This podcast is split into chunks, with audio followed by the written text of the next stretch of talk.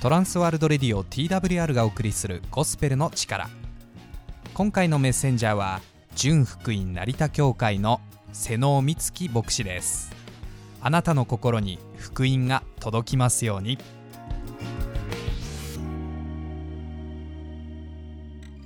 ラジオをお聞きの皆さんこんにちは。国際空港の町成田にあります純福音成田教会の牧師。ミッキー先生こと瀬野美月です。今日もしばらく私の話にお付き合いください。昔中国の皇帝が家臣に世界の歴史を調べてきなさいと命じたそうです。家臣は命じられるままに1年をかけて世界の歴史を調べてきて皇帝に報告しました。王様世界の歴史は苦しみに満ち溢れています。世界の歴史は一言で言うなら苦しみそのものですと。人生とは何か多くの哲学者や宗教家が答えていますよね。その中でもドイツの遠征主義哲学者ショーペンハウエルはこう言っています。こうして生きてみると人生にはほとんど意義がないことが分かった。だから生まれなかった方が幸いだったかもしれないが、生まれた以上早く死ぬことが有意義だ。なんともニヒリスティックな言葉ですよね。しかし、もし彼が言うように生きていること自体に希望がないなら、こんな無意味な人生というものはないと思いますよね。でも、果たしてそうでしょうか。人生が苦しみに満ちている。確かに、誰しもが年を取ると納得する言葉かもしれませんよね。しかし、その言葉で終わらないのが実は聖書が語る人生なんです。聖書は神様がそのご計画の中で意義を持って私たち一人一人を作られたことを語り、苦しみはかえって私の人生を有意義なものにするとも語っています。イスラエルの第二の王であったダビデはこう言っております。苦しみにあったことは私にとって幸せでした。それにより私はあなたの掟を学びましたと。人生は楽しいことばかりではありませんよね。苦しみがあり、悩みがあり、いつもそういうものがつきまとっているようにも見えますね。しかし、聖書は私たちに神様が共におられると語られるのです。ではなぜ神様がおられるのにこんな苦しみがあるのかとお考えの方もいらっしゃると思いますよね。まずは今日この聖書の神様のお話を聞いていただきたいと思います。聖書にはヨブという人物が登場します。ウツという地に住んでいたとあります。時代は不明です。しかし彼は潔白で正しく神を恐れる人で息子7人と娘3人に恵まれ多くの資産を持つ富豪であったとあります。しかしわずかの間に子供と財産を失い自分も悪性の種物に悩まされ妻にも愛想をつかされ一りぼっちになりいわば現代のホームレスのようになってしまったんです。しかしヨブは徹底して神様を信頼し、何か神様の良きご計画が自分には必ずあると信じて、時が来て神様によって再び豊かに祝福されるというこういうストーリーなんです。まず私たちは知りたいと思いますね。この世にあってはどんな人たちにも人生に苦しみが共にあるということですね。えー、人は皆、私もそうでした。人生を苦しみなく楽しく過ごせる方法はないかと願いながら生きてきました。そのために財を築き、地位を得て、衣食住に安定を求めて働いてきました。勉強をし、知恵を得、財産を得て、一生を良いもので満たそうとします。しかし、物質や知識の豊かさとは反比例して、人生には様々な苦しみが満ちているんですよね。面白いのは医学が発達すればするほど病の人がいなくなると考えるんですけれども、かえって新しい病が発見され、治療や投薬がなされているというこの矛盾。今日のこのお話に出てくるヨブという人なんですけれども、正しい人であったというんですね。不正がなく、宗教的にも熱心な人でした。なのになぜ災いが起こったのでしょうか。この災いについていろんな人たちがいろんな解釈をします。でもただ言えるのは人間の知性や知識を通しては到底理解できない。全てをこれだという答えを与えることができない問題かもしれませんよね。ただ聖書に書かれているこの物語の全体からあぶり出されてくるもの表されているもの。それは人は誰しも神の前には罪人であり神が必要なものでありこの世は天国ではないのでこの世には必ず苦しみも伴っていること。故に神様を知り信頼しそして信じてその教えの中に歩むならその苦しみの意味を知りそして心に平安を得魂に平安を持って暮らせるというものではないかと。このように思うんですよね。ペニシリンを発明したアレキサンダー・フレミングという人がいました。彼にある人が聞いたそうです。先生研究者としてあなたにとっての一番の発見は何ですか？という質問でした。フレミングはこう答えたそうですよ。自分が神様の前に罪人でありそして神様がそのような私をも受け入れ愛してくださっている。このことの発見が最大の人生においての発見ですとこう答えたそうですね。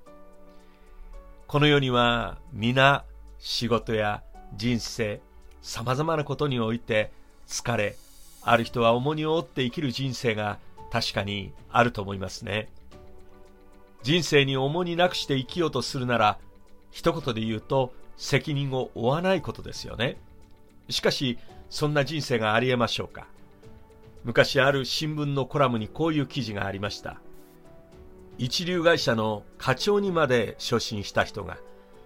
重責に耐えきれずにホームレスになったんですね。でも彼曰くこう書いてありました。職場の重圧に耐えきれずホームレスにはなりましたが自由を味わったのは3日間だけでした。その後は自分の命というこの重責につきまとわれていました。子供の頃のように責任を負わず明るく笑って暮らせたらいいのにな。みんなそう思うんですよね。確かにそうかもしれません。しかし戦争や内紛が続く発展途上国では子供たちが家計を担い軍隊に徴用され責任を負わされています。その結果子供たちの顔には笑顔はないんですね。子供だからといってその重荷がないということではないように思いますね人生に責任を持たない人はいません結婚すれば配偶者に責任を持ち子供が生まれれば子供に責任を負います。また仕事をすれば職責という責任が生じます。しかし問題は、時にその重荷が自分の能力を超えていて、追い切れず、倒れ、病気にかかり、自分の人生に目的を見失っていることが大きな問題だと思いますね。イエス・キリストはこのようなことを弟子たちにおっしゃいました。疲れた者、重荷を持つ者は誰でも私のもとに来なさい。休ませてあげよう。イエス・キリストは、このすべてを神様に委ねて、重荷を神様に委ねて歩む人たちに、レスト、その休みをくださると、こう言ったんですね。先日、街角で見かけた小さな子供を後ろに乗せて走っている自転車のお母さんを見ました。私はその姿に感銘したんですね。というのは、そのお母さんではなく、後ろにシートベルトをして座っている子供の姿だったんです。実はその子は遊び疲れたんでしょうかね。もう後ろでこっくりこっくりと寝ているんですね。ハンドルを握り自分の身をお母さんに信頼して委ねて後ろのその席で安心して寝ているわけです。運転してるそのお母さんを信頼してそして安心して後ろで寝ているんですよね。この子はお母さんが自分を守ってくれていると信じて安心して後ろの席で寝ているわけですね。私はその姿を見ながら、ああ、こういう人生を歩まないといけないなと思いました。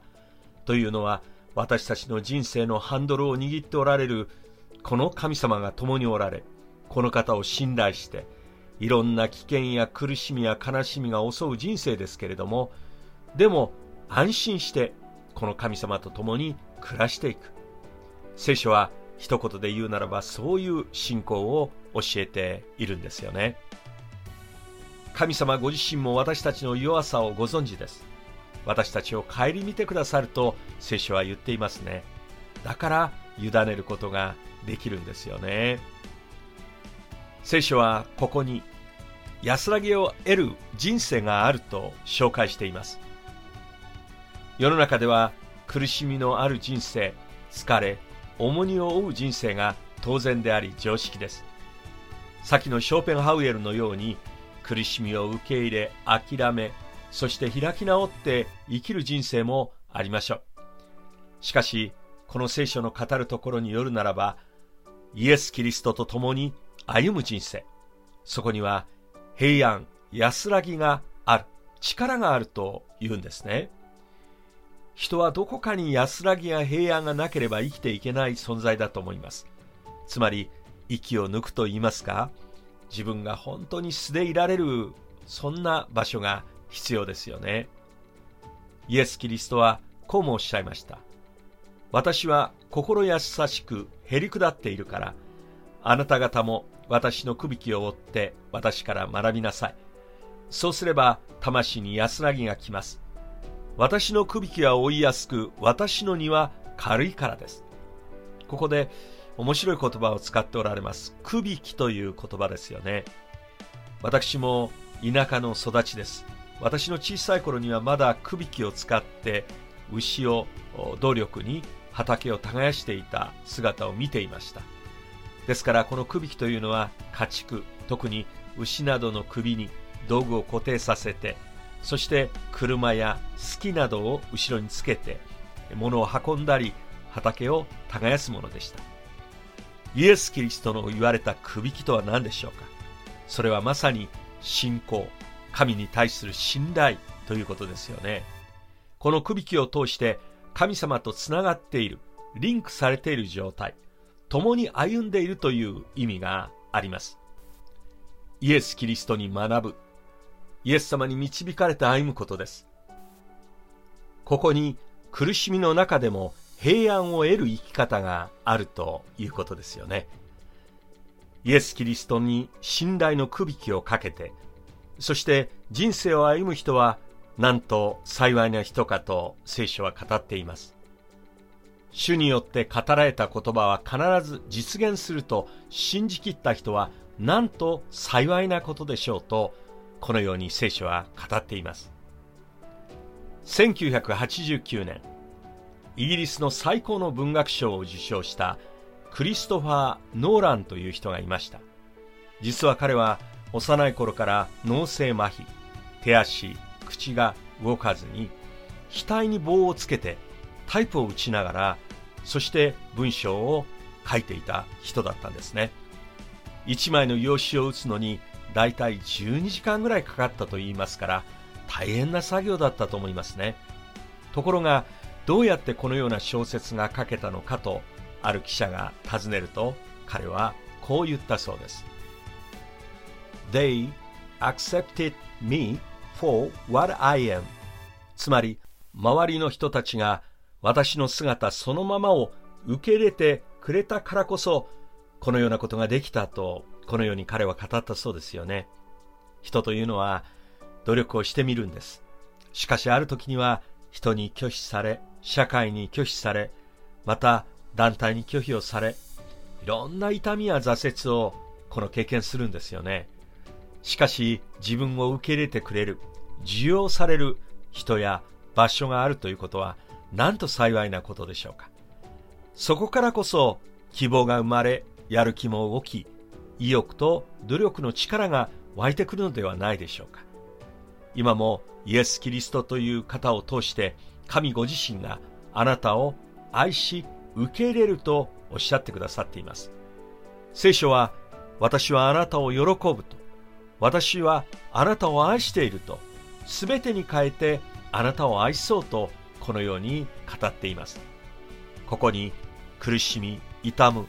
悲しみ涙するあなたを受け入れてくださる神様がおられます。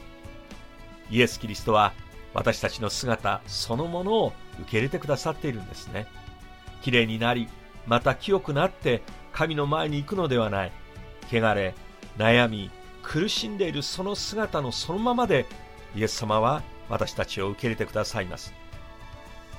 この方と一緒にあなたの人生を歩みませんか？イエス・キリストはあなたを待っています。トランスワールドレディオ TWR がお送りしているゴスペルの力。TWR では全国のコミュニティ FM でこのゴスペルの力を放送していてイエス・キリストの福音人生が変えられたストーリーをお送りしております。ご意見ご感想などがありましたらぜひお送りください。送り方は TWR のホームページ。Twrjp.org twrjp.org のお問い合わせフォームからお送りください。